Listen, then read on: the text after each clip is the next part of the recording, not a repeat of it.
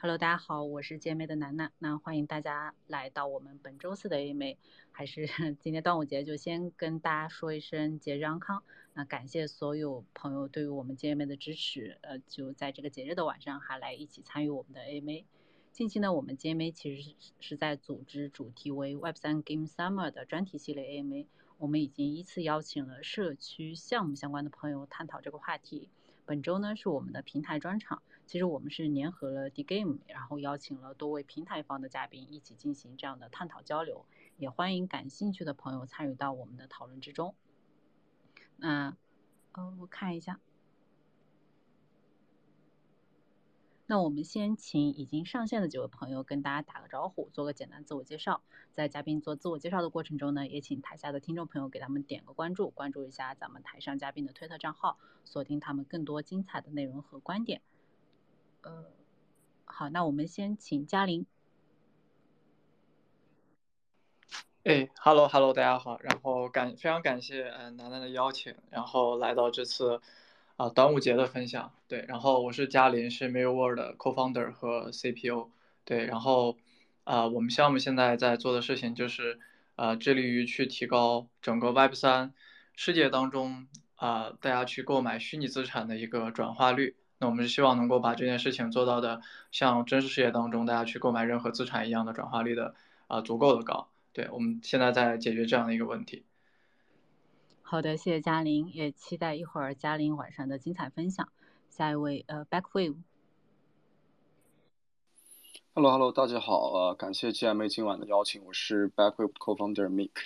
啊，Backwave 是全球领先的一个 Web 三孵化器，拥有超过一千家的这个游戏社区和海内外的游戏公会，KOL 资源呢覆盖全球，目前已经有来自十五个国家的嗯五十位 Co-builder 参与共建。那么自 Backwave 成立以来呢，已经孵化了多个优质的 Web 三项目，覆盖赛道包括这个 DeFi、NFT、GameFi、SocialFi、DEX 等，致力于为 Web 三从从业者呢提供 FA 专家咨询、流量引入、品牌搭建、社群运营、项目孵化等一站式的市场解决方案。感谢。好，谢谢 Mik。那从 Backwave 这这简单的介绍也能听出来，就是说他们在整个平台和项目孵化这一块真的是很专业，所以如果是对这一块感兴趣的朋友们，可以呃联系他们。最后欢迎 Eleonora。嗯，Hello Hello，大家好，对，我是 Commu 的这个 Co-founder。然后我们之前呢也是啊有一个工会联盟，然后当时也孵化了大概三十多个游戏项目吧，主要是炼油相关的一些项目。然后呃 Commu 本身呢是一个很 crypto native 的一个啊游戏社区，然后呢也是一个游戏平台。然后在二零二一年的时候，我们当时是在十二月份的时候，大概发售了。呃，八个游戏项目的这个项目方资产，然后后来我们将整一个平台转型成了一个这个可交互平台，然后呃，包括呃也准备了就是跟一个 Hollywood 的一个呃一个电影的一个策划人，然后呢去给啊整一个的 project 做了一个比较啊 native 的一个叙事啊一个 story，然后呢。啊，对，这大概就是一个 Commune 的一个介绍。对，谢谢。好的，谢谢 Anora。其实刚刚嘉玲介绍的时候，我没有补充啊，是因为我是想把你们放在一起对比的。因为嘉玲他们的项目呢，他们是从 NFT 到游戏项目，然后到平台；Anora 这边呢，是从呃平台到联盟，然后到个人 KOL 这块儿，所以他们的路径好像正好有一点点不太一样。到时候等到我们后面交流的时候，也可以。听他们呃，就结合自己的经历和这种项目经验，然后来跟我们做进一步的分享。呃，再介绍一下，哎，我们最后一位嘉宾上线了，大家稍微等一下。Hello，Lister。Hello，Hello，Yeah。Lister 是我们今天的呃 co 呃，就是是我们今天 co-host 的那个代表发言人啊。然后他呃前面有一点点迟到了，不过正好就是在我们嘉宾做自我介绍的这样的一个过程。那 Lister 你也跟大家打个招呼，做个简单的自我介绍。Hello，呃，我叫 Lister，然后我是那个 D Game Auto 的 founder，然后我大概是一八年进圈的，之前在做传统投资，然后同时我们就 run 着 D Game 是呃呃目前最大的链游综合平台嘛，大概收入大概四千多个游戏。然后我们最近也在搞一场 MT Gaming Summer，总共准备差不多三十万美金奖品吧，所以也是欢迎大家来多参加。然后另外也很感谢今天后山和各位嘉宾，我觉得这样先够了，对吧？嗯，好的好的，谢谢 Lester，也让 Lester 喘口气啊。因为我简单再帮 Lester 介绍一下，就 The Game 是我们今天的 Co-host 嘛。因为特别巧的是，他们最近也在举办 NFT Gaming Summer 这样的一个活动。那相信呢，通过这种活动的话，GameFi 项目不仅能够获得广泛的曝光，也能够吸引很多优秀且呃优秀的用户参与到整个链游生态之中。我相信这对整个链游行业的发展也是一件好事。那我再简单的跟大家介绍一下我们今天的活动流程。就我们今天开场结束以后呢，就会直接进入到分享环节了。我们的分享会分为主题分享和自由讨论两个部分。等到自由讨论的部分，如果大家有什么问题，都可以申请发言，咱们一起交流。因为其实我在台下也看到很多熟悉的呃熟悉的朋友的面孔嘛，那呃就提醒一下咱们台下的听众，其实可以不用心急，因为因为一般正常情况下，我们半个小时之后就会进入到自由讨论的这个环节，所以咱们前半个小时呢可以先听一下咱们几位嘉宾的分享，那大概半个小时之后呢就可以加入到我们的讨论之中。那同时呢，我还是要声明一下，就咱们今天分享的所有的信息和内容均不构成对任何人的投资意见。加密市场是一个波动非常大的市场，所以还是要提醒一下大家，投资有风险，请大家谨慎对待。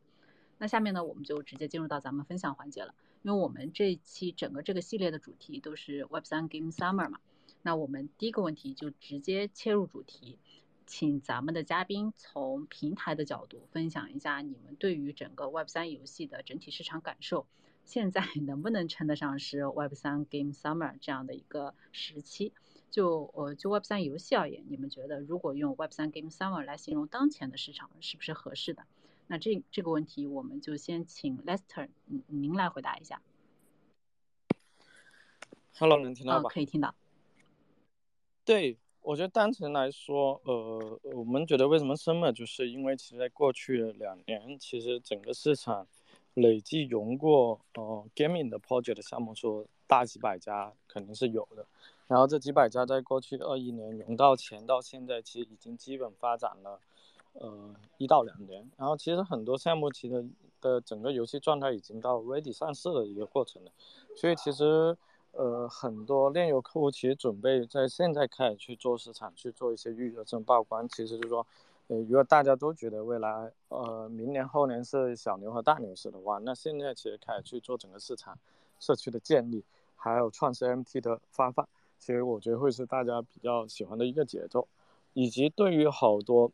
呃，游戏来讲，就是它也不可能就空等通等到明年，所以他们可能这样的项目状态已经 ready 的时候，也就会推。然后加上我们其实最近在新加坡、韩国的最大一个感觉，虽然现在虽然是说熊，但比起去年，其实还是最低价位是好很多。然后我们发现，其实大家其实，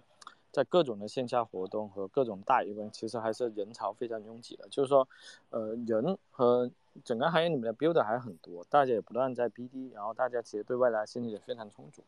啊，所以我我觉得这个 Game Summit 一就的确在业内的项目也有很多，而且过去这一两年，整个游戏链游的质量也提升很多，包括很多基建，比如像 NPC 钱包啊，啊各种这种游戏门户，我觉得整个这个东西的起来，到时候再配合一波整个行情，以及有一两个龙头的链游项目搞起来之后，啊，整个会得到很大的爆发。所以我觉得现在整个链游的 Summit 的话，呃，其实是一个很好布局的点，就因为现在整个市场的。还没完全热起来，这时候所有的用户能以比较低的成本，甚至是只要我给他做一堆任务和一堆贡献，比如在 Dgame 上面去参加不同，包括 GMB 的社区啊，我们的社区啊各社区，你甚至可以以非常低的成本、免费的成本拿到一些创始的 MT。那这些创始 MP 到后面行情一来的话，基本涨个十倍、二十倍，其实很轻松的。所以我们认为，其实，在熊市布局、牛市收获还是最好的时候啊。但但是现在。呃，也是因为其实现在散户其实是很难被被带进场的，因为整个市场熊，但反而在这时候是你可以最低的成本去获得各种内容项目方的创始 MT 吧，所以我觉得这里的机会也挺大的，可能所以就留守在行业里面业内人士可能会有这样比较好的机会，对的。谢谢 Lester。其实听下来，我就感觉 Lester 的整个呃，对于不管是当前的市场，还是未来整个 Web 三游戏的市场，是持一种积极乐观的这种观点的。那 Backwave 这一块的话，其实我知道你们是一直在整个深耕市场，而且你们整个接项目这一块也非常的多，所以要嗯，Mik Mik 你也跟我们分享一下你这边的观点。嗯，好的。那么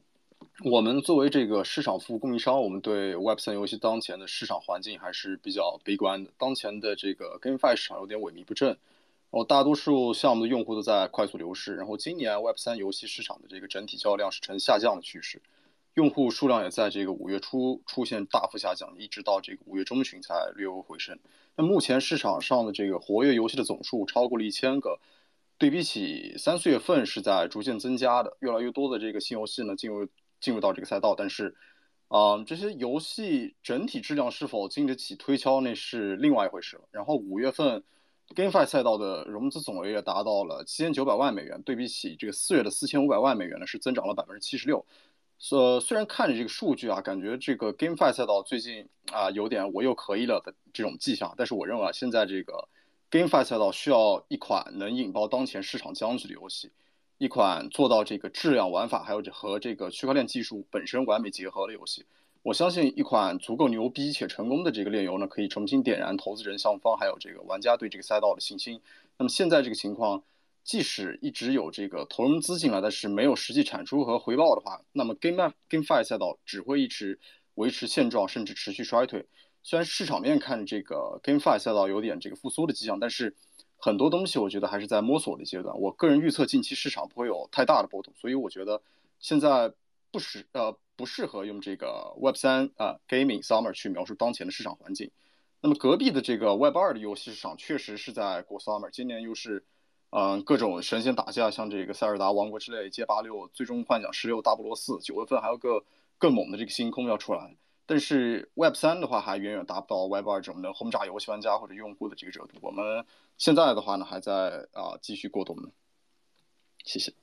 好的，谢谢 Mik。其实 Mik 的观点跟我想象的有点不太一样，因为我知道你们其实是一直处于一种非常忙碌的状态。但是 Mik 提到就是说缺爆款这个观点啊，我们在之前社区的呃话题那一期专题的时候，就有很多嘉宾也提到过这个观点。就比如说，哪怕是之前也是在游戏质量不是特别乐观的情况下，那基本上不管是二一年还是二二年，都会有一款就代表性的游戏出来。但是今年的确我们好像还没有看到这样的一款游戏。然后刚刚 Week 其实也是帮我们从一些数据的角度来分享了一下他对这个话题的观点。嗯，提到数据的话，我觉得 Aninora 肯定会有话说的。那呃，Aninora 也欢迎你分享一下你的观点。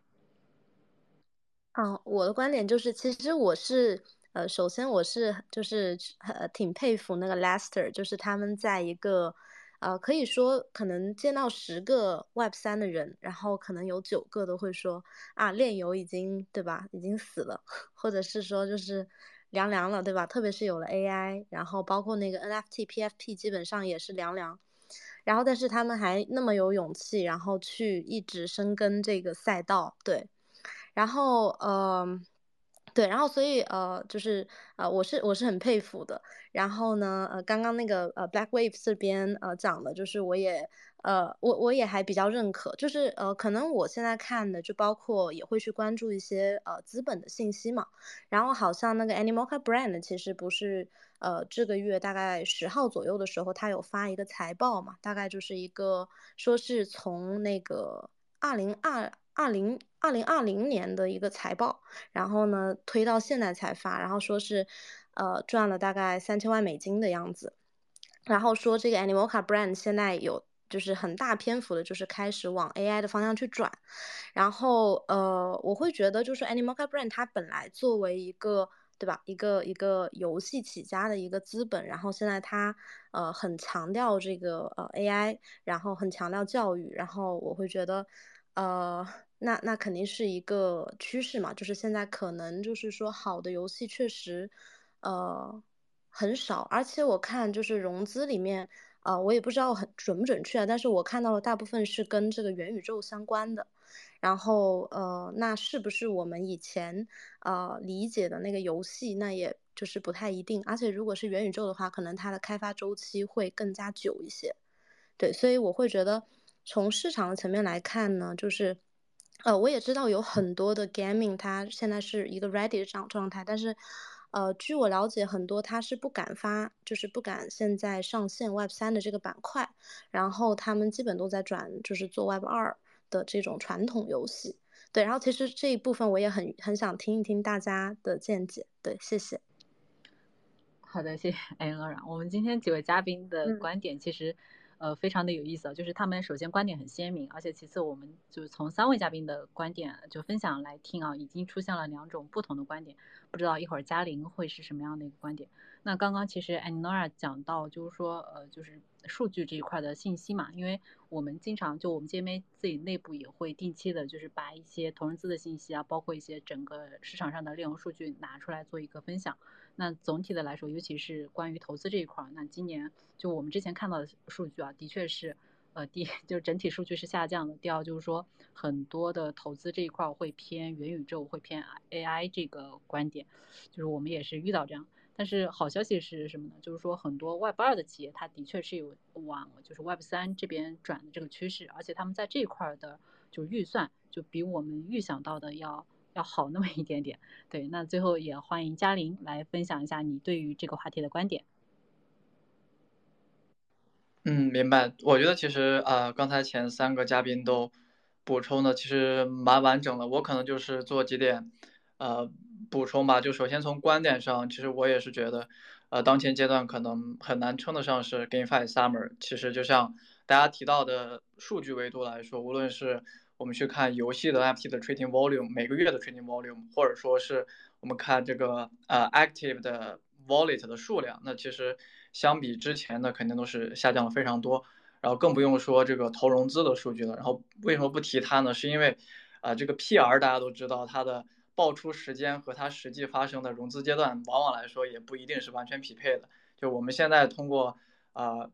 公开市场上搜集到的这些投融资信息，往往也不一定是真实发生在这个时间点，所以你可以把这个时间点再往前推半年，那你现在看到的数量大概其实是半年前的数量，所以某种程度上来说，现在啊实际拿到融资的项目可能也没有那么多。啊，所以就是从数据维度上来说是很难说称得上是一个 summer 的情况，但是啊这件事情也可以呃辩证的来看吧，就是呃。确实，现在有非常多的游戏，它也出现了更专业的游戏工作室来做。就我们怎么看待游戏这件事情？如果你把它当做一个工具，我们都说游戏是一个能够 onboarding 更多 Web2 用户的这个事情，那我们这个事情就把游戏是当做一个工具来看待的。但其实游戏如果是一个啊实际的啊娱乐的载体或内容的话，它其实是一个非常你能能够啊难期待它出来一个爆款或怎么样。它是一个非常需要专业化的配置和专业化的。研发管线和实际的呃发售和那个发行，它是一个非常高度和专业化的事情，可能达到一个比较好的啊最终的效果。所以从这个阶段来看，我们觉得是有非常多的机会能够去支持到一些实际在做游戏内容，然后有更多的游戏工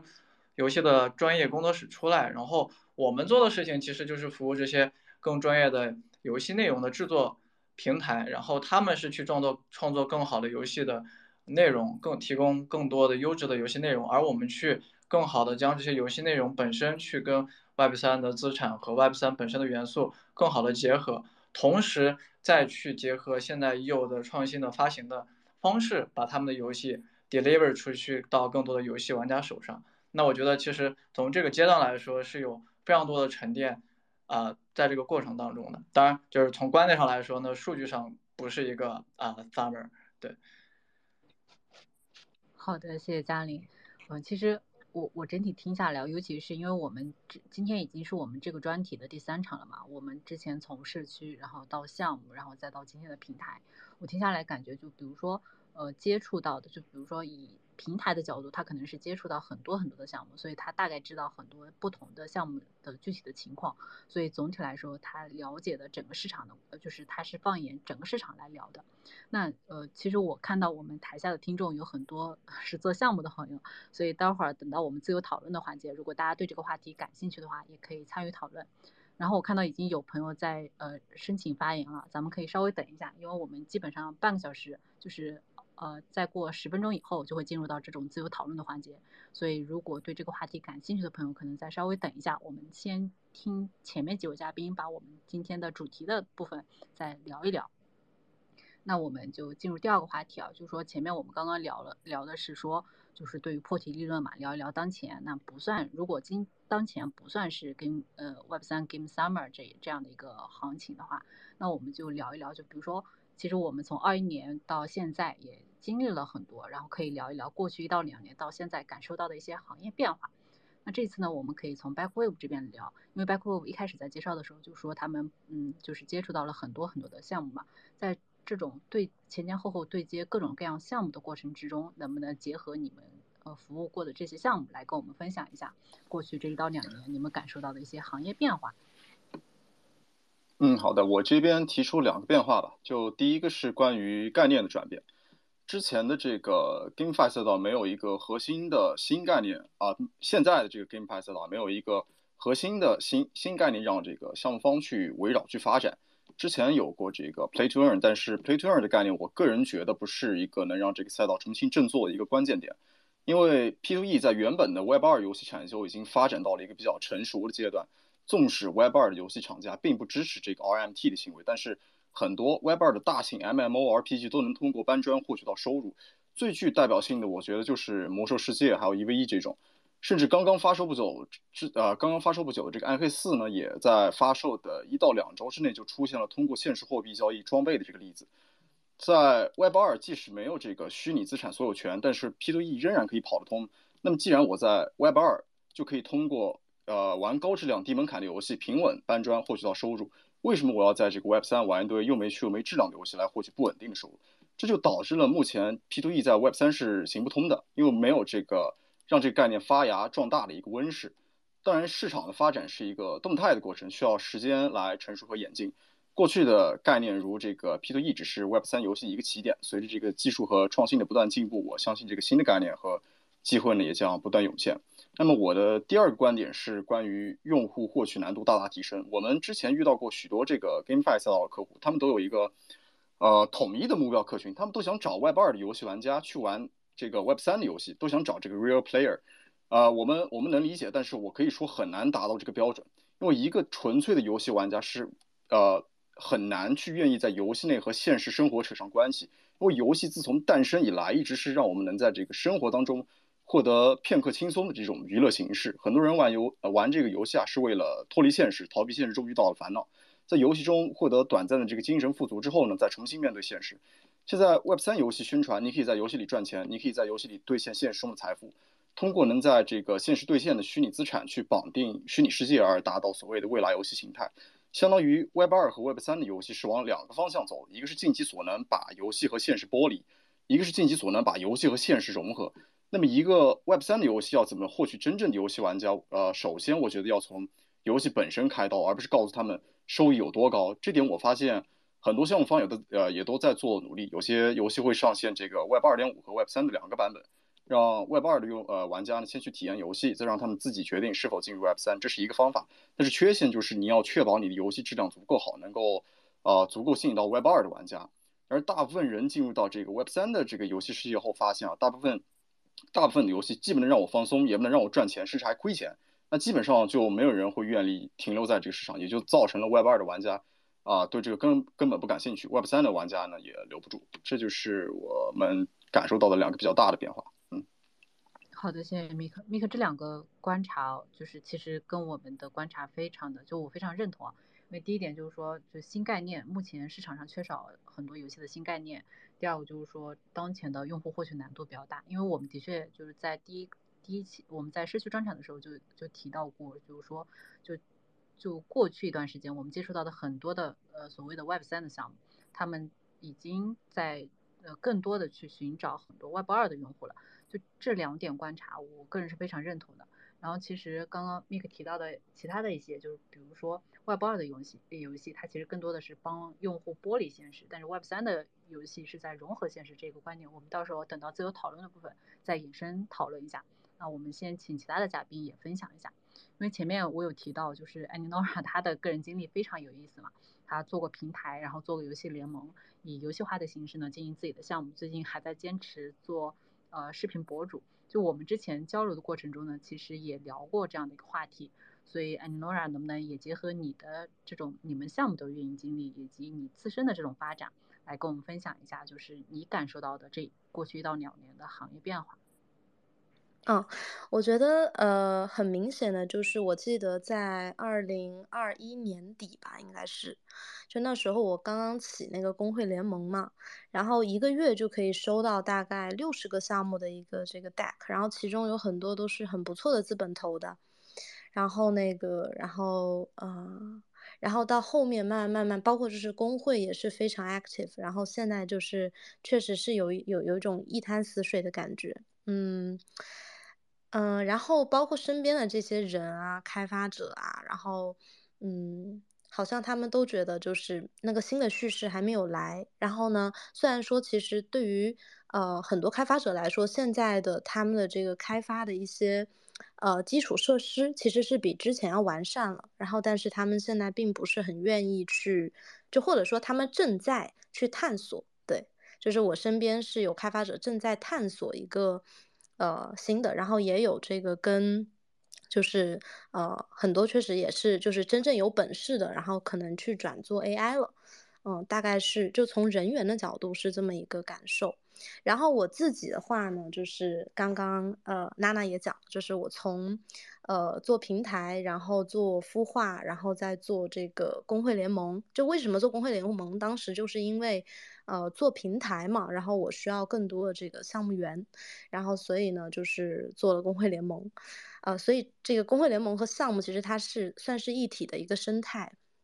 然后再到就是现阶段呢，就是呃，基本上呃，这个平台就是游戏平台项目这一端，呃，就是算是一个呃这个停滞期吧，就是说我们并没有去持续的去迭代，然后而呃我们的人员呢，其实没有停下来，就是说呃现在再去开发那个可能是 AI 相关的东西啊，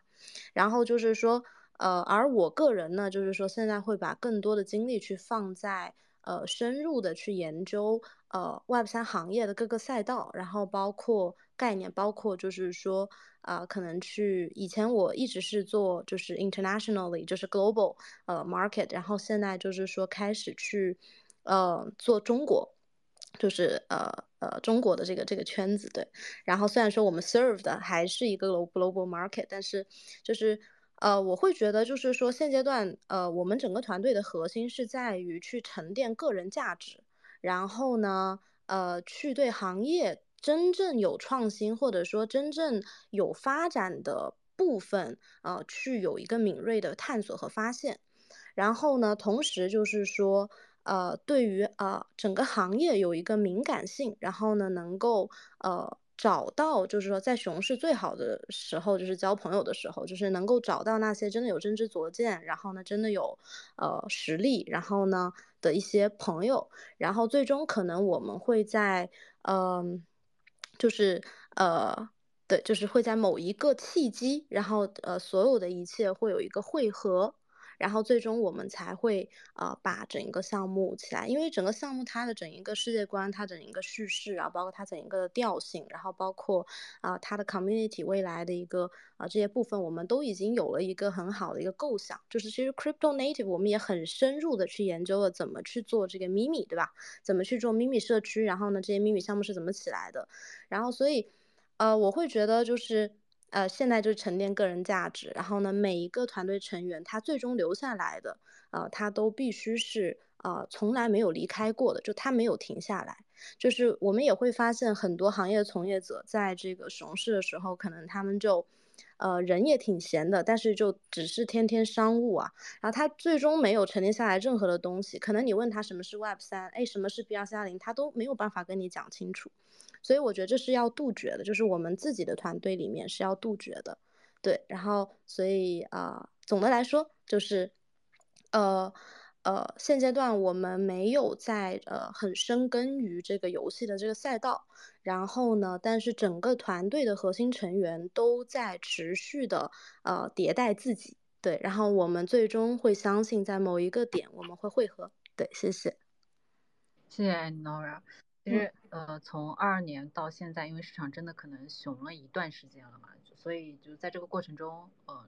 只要能能能活下来的项目，我觉得都非常不容易啊。所以坚持本身就是一件很重要的事情，而且我特别认同 a n Laura 讲的，就是可能熊市真的是一个交朋友的好机会，就包括像我们 JMA，就是每次能够邀请到这么多的嘉宾朋友来来给我们做分享，就我们本身也感谢呃所有的朋友，所以也希望大家的听众给咱们的嘉宾朋友点个关注，点个赞，啊感谢。那下一位嘉玲，就前面我们提到 a n Laura 的时候，是说他们是从经营平台到项目到注重个人的这种呃知识的沉淀。那嘉玲他们好像的经历正好是相反的，他们是从自己做独立的项目，从 NFT 到 GameFi，然后再到平台服务，而且在这个过程中呢，他们还把自结合了自己做项目的这种经验，然后形成了自己可以对外就是给项目方提供这种标准化的这种产品。所以也想请佳宁来分享一下，就是你们感受到的过去一到两年的一些行业变化。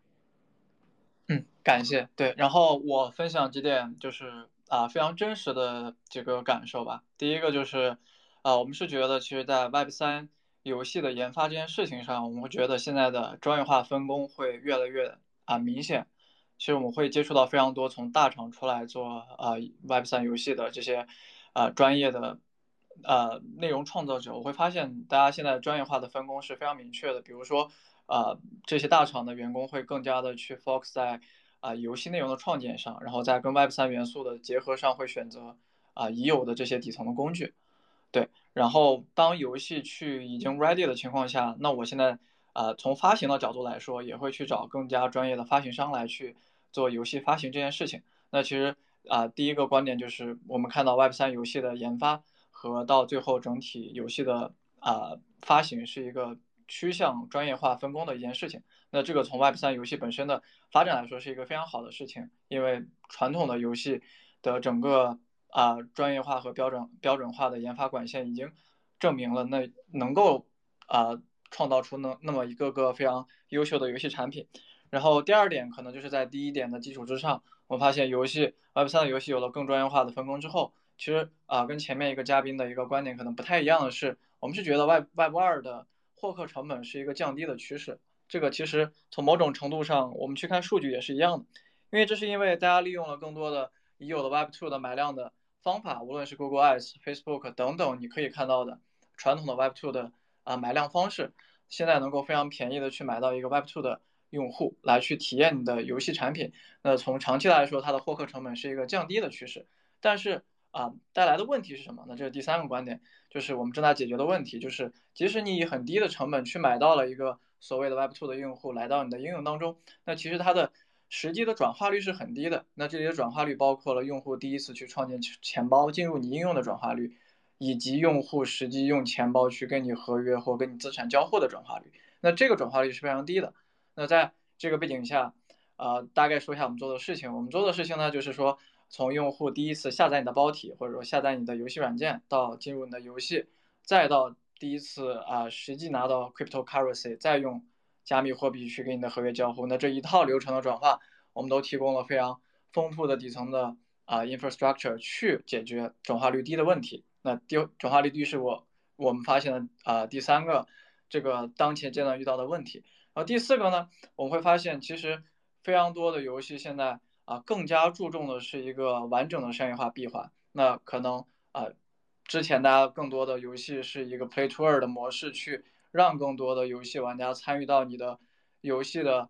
啊循环当中。但是你的商业化本身是一个没有那么 make sense 的一件事情。但我们会发现，现在非常多的游戏，一一一，尤其是我们合作的非常多的游戏，大家会非常的考虑自己一个完整的游戏的商业化闭环。是怎么样的？是在哪里能够赚到钱，以及怎么样让用户付费？那这件事情啊，背后另外一个事情就是大家更多降低了 tokenomics 的比重，降低了 pay to earn 的属性。那与此同时带来的是游戏内容的一个更高质量的提升，因为大家更多考虑的是说，在这样的一个游戏机制和玩法下，怎么样能够让真实的用户去为之付费？对，那以上其实就是我们实际从二一年到现在。啊，真真切感受到了一些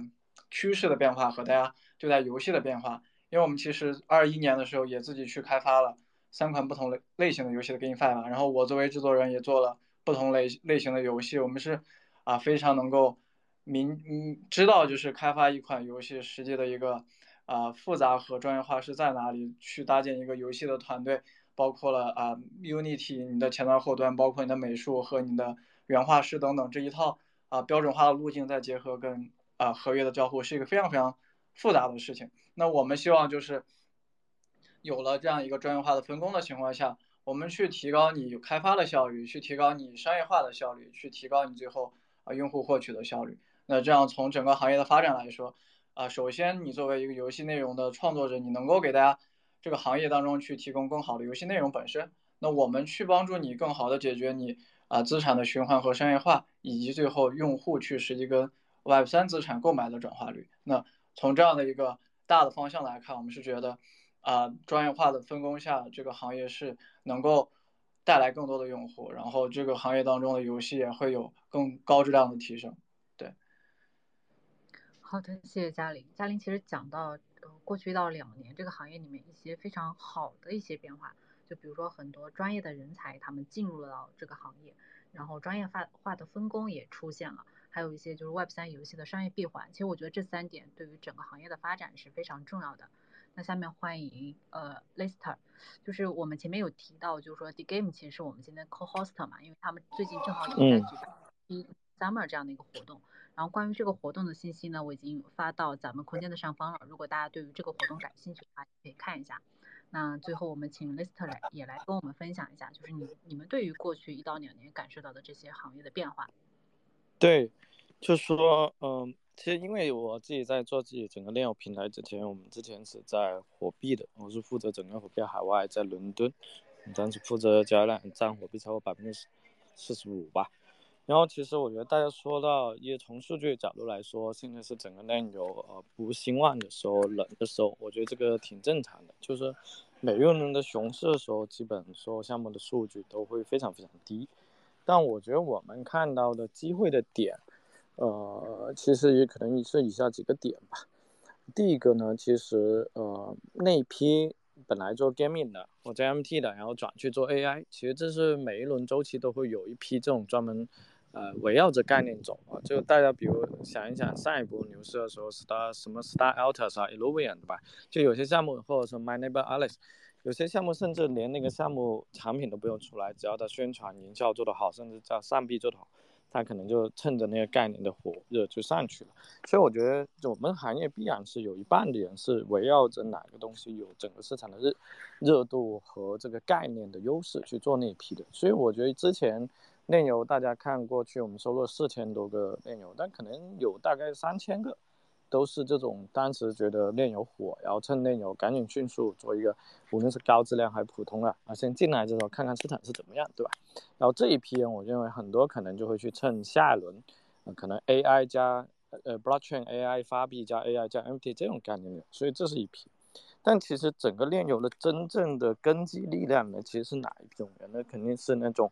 呃，三到五年以上的。真正游戏人就是他从传统的 Web Two 里面大厂里面出来，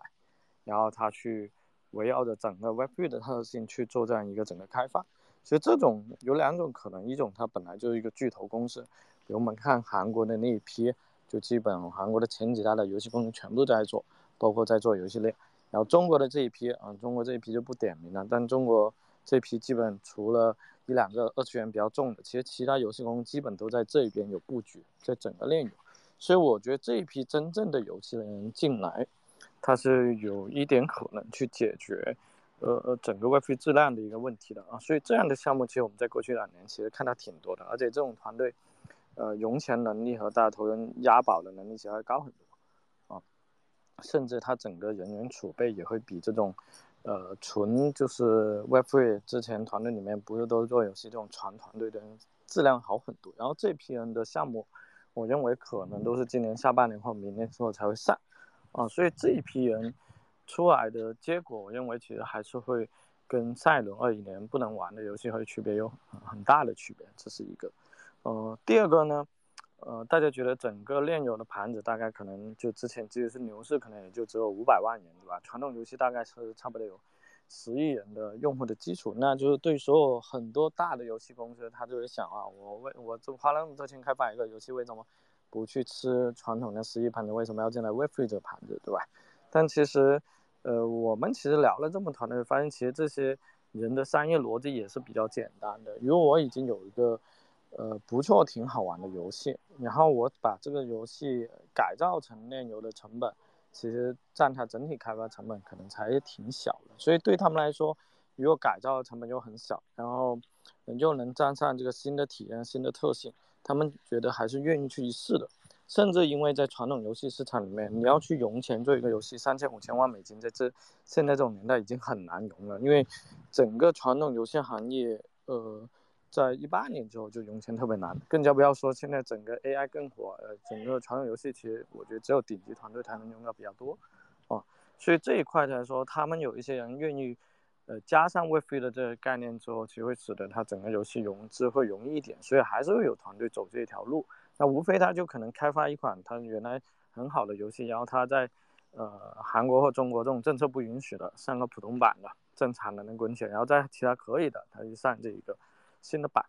所以我觉得这也是一种为什么还会有源源不断的游戏团队进来啊？我觉得其实呃非游，因为其实你对一个传统的游戏啊，如果他已经做了五年十年，其实即使 AI 那么火。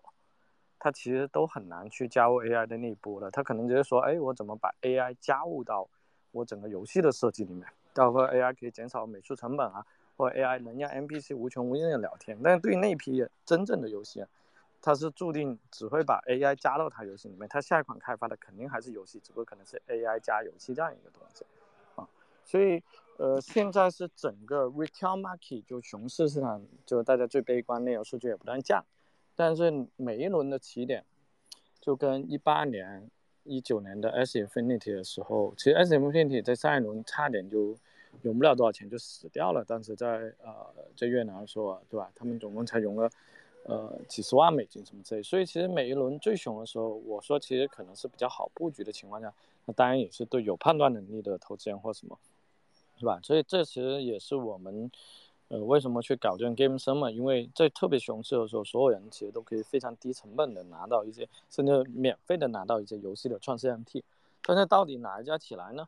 呃，这个比例就跟呃我呃这个悲观这是必然的，因为即使在传统的 Web Two 游戏行业里面，一年平均出来都会有五千到一万款游戏，但一年活下来能赚成赚钱的传统游戏，可能在这五千和一万款里面可能。也就只有百分之一到五这个比较小的比例，所以其实传统游戏行业和传统电影行业都是那种一比九十九的生存概率这个东西，所以其实来到炼油，大家也会感受到也是会一样的，就好像哇靠，一千个项目没一两个能玩，对吧？我我觉得这个比例，尤其再加上之前 Web 整个基础设施还很烂，对吧？一个是钱包问题导致了好多玩家是受不了这个东西，但我觉得钱包问题。基本在 MPC 钱包或者这种东西解决的时候，我觉得在下一轮整个大牛市可能二四二五年，钱包已经不是一个大问题了，就用户可以无感的、自由的创建一个钱包，所以我我觉得我们的来源的信心其实不是说 对当下这个什么，而是更多我们觉得，比起一九年同样的时间点，就现在二三年的五月跟一九年的五月。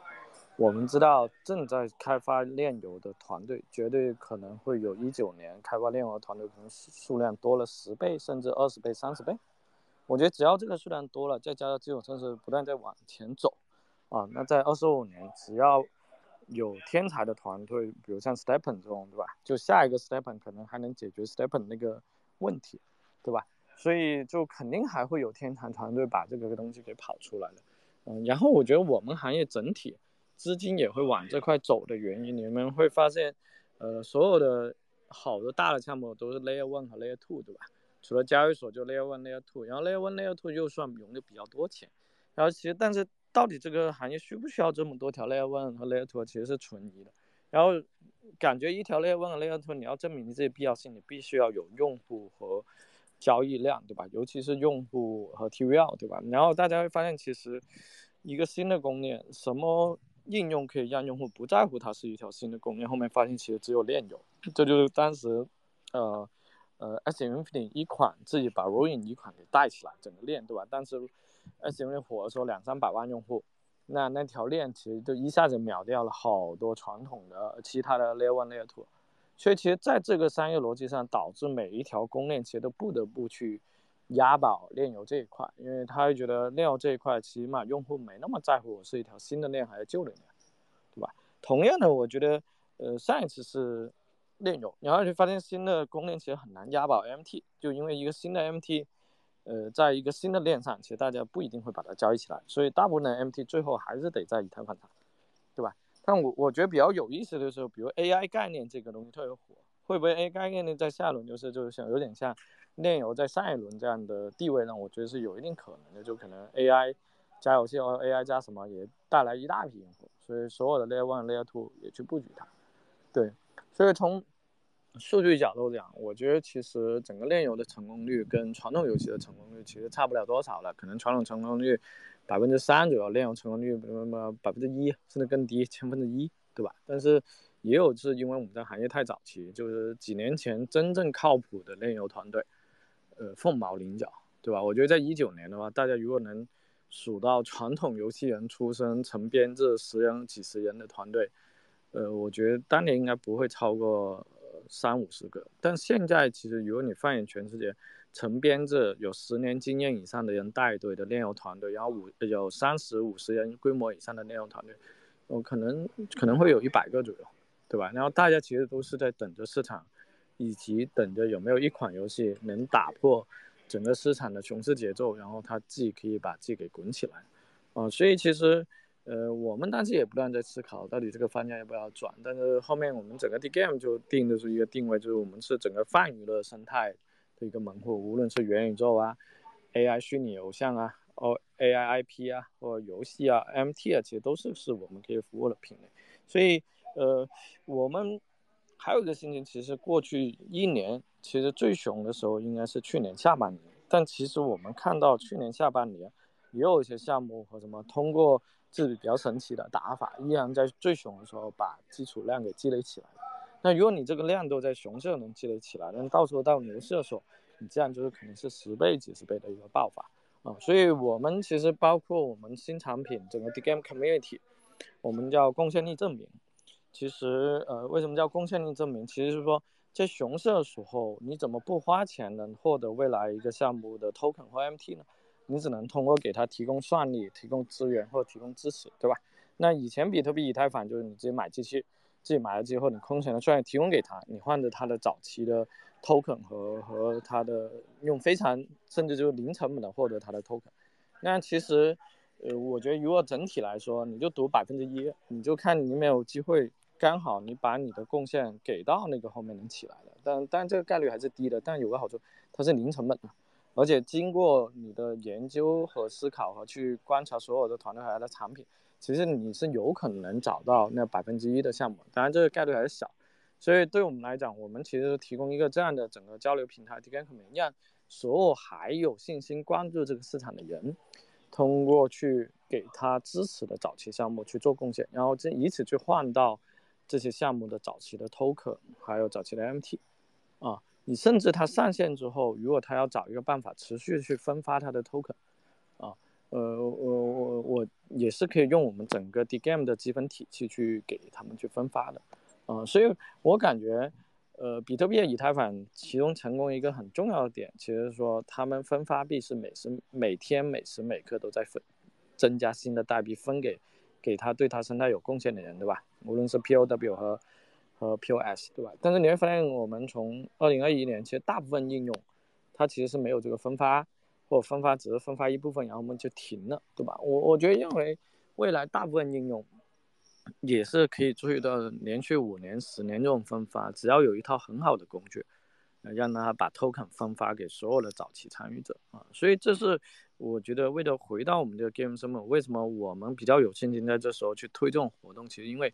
对于所有的呃零售用户和一些机构用户，其实这个时间段是最低成本。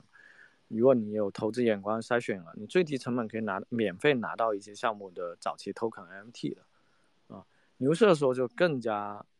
看不见了，因为到时候项目就更多啊，所以我觉得这是我们整个 D Game 的理念，就希望把整个 Pool of Contribution 这种概念去能在应用层上也实现，而不仅仅是 Layer One、Layer Two 可以长时间分发币，我们也希望以后所有的 MT 啊，所有的道啊，所有的游戏类型都可以持续的分发币。那我们这群人，比如现在大家还愿意在听这个 MA 的人，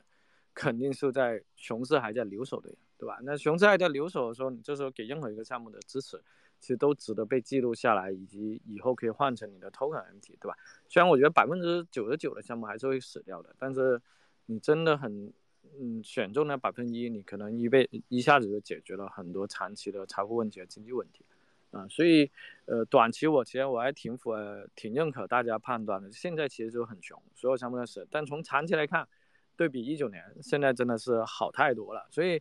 所以我们行业也很悲，呃，不是很悲哀，就很有趣的一个特点。以太坊生态的整个基本面，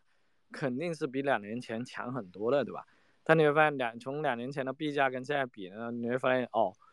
现在币价远不如两年前。难道以太坊就没有进展了吗？其实不是，我觉得基本就是熊市把没那么信的人给洗走了，然后这熊市要给到所有相信还坚守的人，去用非常低的成本重新把这些 token 和筹码给买回来，啊，所以这是我整个的看法，就是对中长期非常看好，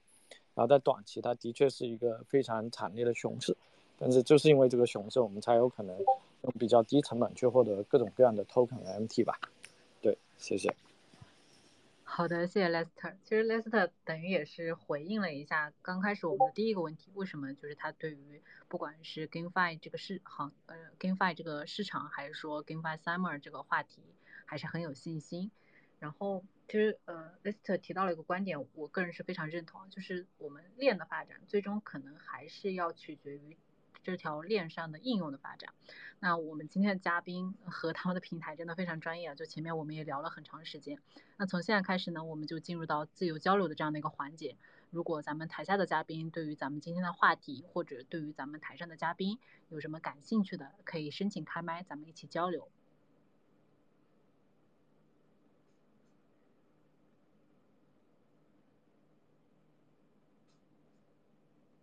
嗯，稍等啊，我看到有朋友申请发言。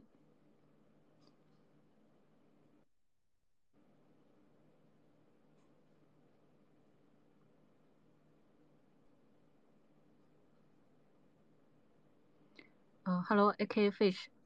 嗨，Hello，主持人。那个，我想问一下台上的嘉宾，就是怎么看那个整个宏观以及于呃当前的币价，就是说现在是。整个市场的周期，或者是进行到什么样的一个程度了？因为其实无论 GameFi 还是其他的一些呃相关的一些领域，其实跟这个宏观跟整个呃市场其实是离不开的嘛。对，我想听一下嘉宾的一些想法，还有 Les 的 这个，对，听一下他的想法。好，我看其他这边没有想分享。对，嗯。这块我先简短讲，因为刚刚前面连续讲了好久，就是其实，嗯，大家宏观我觉得是比较痛苦的一个点，如果大家想去猜一两个月的走势，因为你像大家想想，一个星期前嘛，呢 SEC 还在搞币安，把它搞到崩盘，觉得整个行业没有了，对吧？然后这个星期啪一下，什么鲍威尔都出来说，哎，数字货币可能是一个长期的资产类别，对吧？又啪一下涨上去，所以你就发现，在呃，整个流动性很差的情况下，其实市场的价格是相对容易被被操盘的，就被被操纵了一两个好消息，它就可以拉很猛的，对吧？但我觉得真正有意义的，其实一个观点就是，你把整个行业拉长来四年来看，对吧？那大概二零年、二二年很明显是一个扭转熊，对吧？二二年初的时候高点，然后一直跌到年底，对吧？然后今年其实我们在基金。给我们的 LP 一月份就给大家讲的一个观点，我们觉得今年是一个熊转牛的过程，然后整个底部会在波动中逐步抬升，对吧？然后当时落这个点，其实一会觉得今年走势可能会跟一九年有点像，对吧？一九年初跌成狗了，就比特币去到三千了，横盘几天，然后后面，呃，在流动性很少、没有人关注的时候，比特币从三千多涨到一万三，然后后面整个下半年再回调，对吧？那那今年其实大家会发现，今年年初为什么价格最低？因为当时大家不断在渲染整个美国衰退啊，美股节奏啊，啊，然后加上三月份又爆盘，就所以当时十二月底 FT 又炸完，其实当时整个情绪是最悲观的，那时候是最差的，对吧？那反而在三月份真的如其那个银行爆炸雷了，反而就把那个价格炸不回去那个点。其实核心的原因其实是因为整个比特币的以太坊杠杆在去年的下半年已经基本被去完了，要爆出来超低的价格是必须要有大户在一些呃点位是刚好有很多杠杆，然后市场急跌把大户给平掉。因为散户在熊市买卖不影响价格的底部形成，只有大户的大单子。有没有有大型的机构被迫去砸的时候，这这才会影响价格。所以大家看最近为什么很多小币甚至跌的比今年三幺二二年初更低的原因，是我们发现有些做市商在抛掉所有小币的筹码啊。所以在从从宏整个宏观角度，其实无非就是剩下大概就最后一次吧，就是美国衰退的一个问题，对吧？但是。呃，所以然后再加上其实以太坊转成 POS 的时候，其实大户是不断在收筹码的，整个以太坊基本就在各种危机之前阵子才回调到一千六百多，对吧？其实，呃，这时候影响价格的其实基本不是散户，基本就是圈内大户的行为。然后这时候你会发现，圈内大户基本都会做一个动作，逐步在收以太坊的筹码，但是也不要把它搞得太热，对吧？然后比特币的波动，哎，其实对各种合约型交易所是一个挺好的一个点。去去，拉长来看，呃，我们一直给朋友的建议就是说，今年定投分批建仓，每次暴跌的时候你买一部分，对吧？两年时间你总买满了吧，对吧？而且拉长来看，去年是牛转熊，今年是熊转牛，明年可能是个小牛，后年是个大牛。那从年的维度来看，你就知道今年基本怎么样都要把筹码给打满了，对吧？当然，明年也有可能会出现一个再来个三幺这样，但会不会像之前的？二零年的三幺把比特币爆了三四千呢，嗯，那这时候其实主要就要看整个市场有没有那么多积累的杠杆，对吧？那一九年到二零年初积累的杠杆，其实本质上是源于比特币挖矿太赚钱了，很多人挖了比特币马上抵押给借贷机构再去买新矿，所以加了一年杠杆之后，在二零年的时候，bang 一下就炸雷了，所以那时候其实炸了不少中心化的借贷机构。但你说现在，呃，雷点？现在首先，所有人抵押比特币借的钱，其实整个雷点不是那么高，所以即使它那个波动，我认为是有限的。等到明年，可能这个杠杆可能还会大一点。然后第二就是以太坊的整个杠杆现在逐步在加了，但是现在还没大到以太坊可以奔到一千四、一千五啊。所以其实对于我们给朋友的建议，其实也不要想那么多，就今年这熊转牛逢低加仓，逢低加仓，如果这选不到点位，那就定投、定投、定投，然后。买一些你很看好，就当然只只供专业研究啊，专业研究员就只买买一些小币，然后研究不清楚了就买比特以太就够了。所以，我我觉得整个宏观，呃，成长性可以超越宏观的波动。其实这一点我们从 AI 是能看到的。所以你看那个 NVIDIA 和微软，就是呃甚至特斯拉对吧？NVIDIA、微软其实去年十二月底的时候。他们价格是最低的，但说实在的，它去年十二月的那个基本面跟现在五才五六个月过去，真的基本面有那么大的改变吗？其实没有，其实只是大家知道了 AI 这么牛逼，所有人都不断在买，对吧？所以有些时候我觉得我们行业每次大跌在这种时候，其实都是好机会啊。所以，呃，对，大家肯定不希望牛了。其他，其实有一个最简单的例子，你发现你身边有没有朋友找你问币，对吧？就熊到最狗的时候，其实那时候就适合买了。呃，现在我觉得身边也没几个人问的，但可能这一次涨了三万，还开始有点人问，所以我觉得今年我们基本基金的一个策略是无脑劝所有人逢低建仓逢低，因为拉长来看，今年怎么样都是一个低位，只是大家不要那么贪心，老觉得自己都能抄到底，你反而能把仓位给买起来。你老觉得自己能抄到底，或太害怕它还有那一次的暴跌，那基本基本很难都买得上。嗯，我先讲那么多。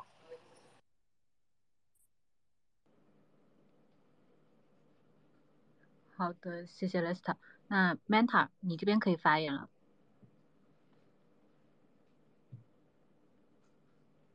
哦，我问一下，那个我们是一家那个做游戏的，呃，它是有个什么活动是吗？那个活动是具体是一个怎么一个？对我们有个 NFT Game 的活动，我们接下来呃这一期大概邀请了三家链游，他们还呃还愿意在今年去搞初步市场的，就一起搞了一个。大家每家都拿出一两万美金的奖品出来，就奖励给社区，然后每个人在 D Game 那里，就等于我们那里有个门户，你可以看 D Game.com，然后说项目其实也可以申请进来啊，即使赶不上这一批，也许为了呃下一批也行啊，所以你可以去 D Game.com 那点申请或联系我们三位，你就可以参加了啊，所以我们这次其实基本就是每家都拿了一些创世 MT 创世的币，然后用户只要通过比如给这个项目。呃，邀请新的人来关注他，或给这个项目创作一些内容，什么什么之类，只要各种各样的，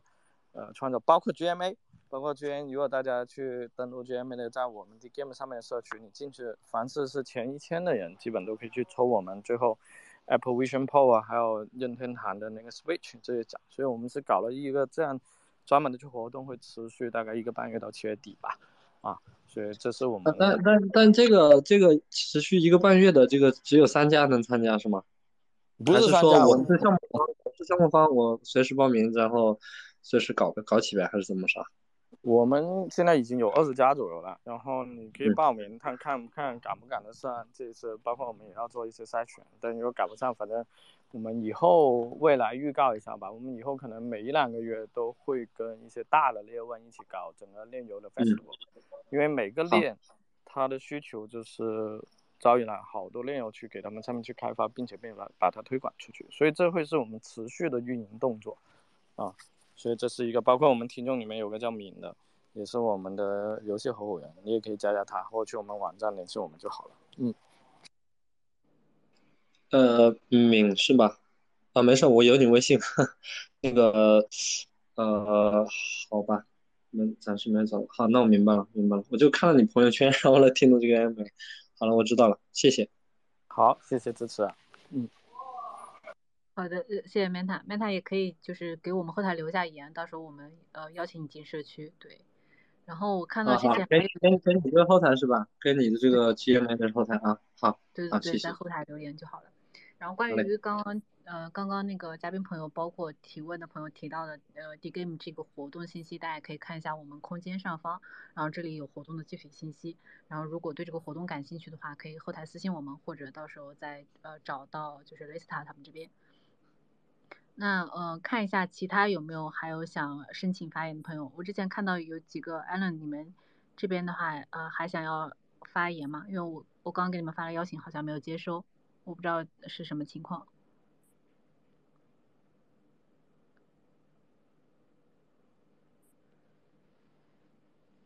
那如果没有什么问题的话，其实我感觉今天我们聊的就是前两个话题聊的都非常的深入了，就很多观点，嗯，就是嘉宾也是非常真诚的表达他们真诚、嗯真实的这种想法和感受，也是结合了过去一到两年的这种实际经验来跟我们进行交流和分享。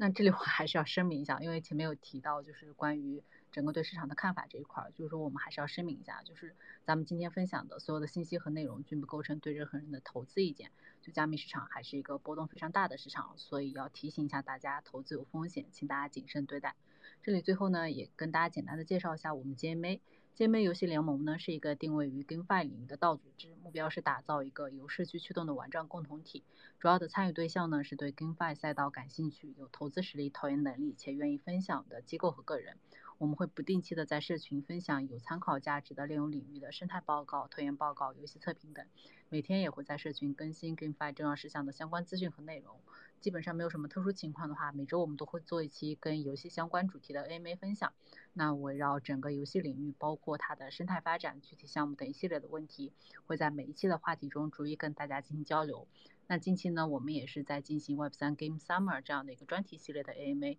我们陆续邀请到了社区项目平台，然后之后呢，也会邀请一些 VC 或者是 KOL 来跟我们继续分享这样的一个话题。如果大家对这个专题系列非常感兴趣的话，可以陆续锁定一下我们的栏目。